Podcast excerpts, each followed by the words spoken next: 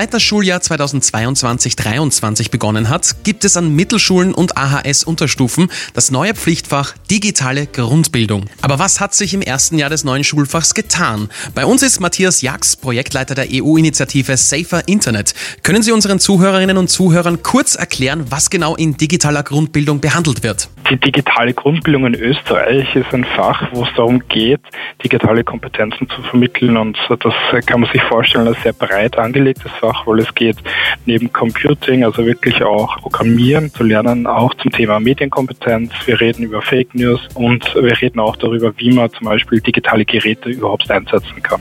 Und wie kommt die digitale Grundbildung bei den Schülerinnen und Schülern an? Die digitale Grundbildung selber kommt sehr gut bei den Schülern und Schülerinnen an, weil es einfach Teil ihrer digitalen Lebensrealität auch ist. Aber es ist durchaus herausfordernd, weil es gibt sowohl als auch positives und negatives Feedback, weil es ist natürlich auch abhängig, wie der Unterricht gestaltet wird und das ist durchaus ein sehr herausforderndes Fach. Und wie muss man sich jetzt den Unterricht in dem Fach vorstellen? Sitzen da die Schülerinnen und Schüler mit einem PC, einem Laptop oder einem Tablet in der Klasse oder wird der Unterricht eher klassisch mit Lehrbüchern geführt? Der Unterricht ist ganz unterschiedlich. Also da gibt es kein pauschales Raster, das darüber gelegt wird, sondern es gibt grundsätzlich Inhalte, die vermittelt werden sollen. Und diese Inhalte werden dann entsprechend von den Pädagogen und Pädagoginnen aufbereitet. Also das kann wirklich klassisch sein, dass man einen Computer hat und sich mit dem dann auch beschäftigt. Aber es kann auch sein, dass man das einmal als erster über ein Lehrbuch erledigt und dann erst zum Computer oder zum Smartphone greift. Die Schülerinnen und Schüler sind ja in ihrer Generation eher mit Technik, dem Internet und Social Media aufgewachsen als die Lehrenden. Macht sich diese Wissenskluft bemerkbar oder eher weniger? Also diese Wissenskluft zwischen den Schülern und den Lehrerinnen macht sich da auf jeden Fall bemerkbar. Also was wir schon als Rückmeldung bekommen haben, ist, äh, dass Jugendliche oft einem das Gefühl geben, sie kennen sich sehr, sehr gut aus.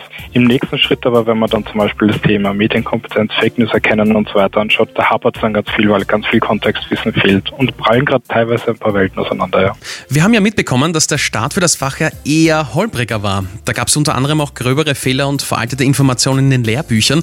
Inwieweit ist schon dagegen vorgegangen worden? Ich weiß, auf was für ein Beispiel Sie anspielen, weil es war eins ein Textbuch, das dann auch von den Kolleginnen auf Twitter ein bisschen durch die Mangel genommen worden ist. Aber man muss dazu eben immer in Kontext setzen. Es gibt nicht dieses eine Buch, das bearbeitet wird, sondern es gibt ganz viele unterschiedliche Methoden und Möglichkeiten, wie Pädagogen und Pädagoginnen das machen können. Und es liegt eben dann an der Pädagogin oder an den Pädagogen, das so weit umzusetzen. Und es war sicher ein anspruchsvoller Start, aber vielleicht nicht so holprig, wie man vermutet hätte. Und welche Pläne gibt es für die digitale Grundbildung noch, die Sie in Zukunft Zukunft umsetzen wollen? Ja, der nächste Schritt in der digitalen Grundbildung ist die Verankerung in der Volksschule. Also das heißt, wir sprechen jetzt mit jüngeren Schülern und Schülerinnen über digitalen Medien, also nicht nur mit, sondern über digitale Medien und die Inhalte darin. Und das ist eigentlich genau das nächste, was gerade passiert.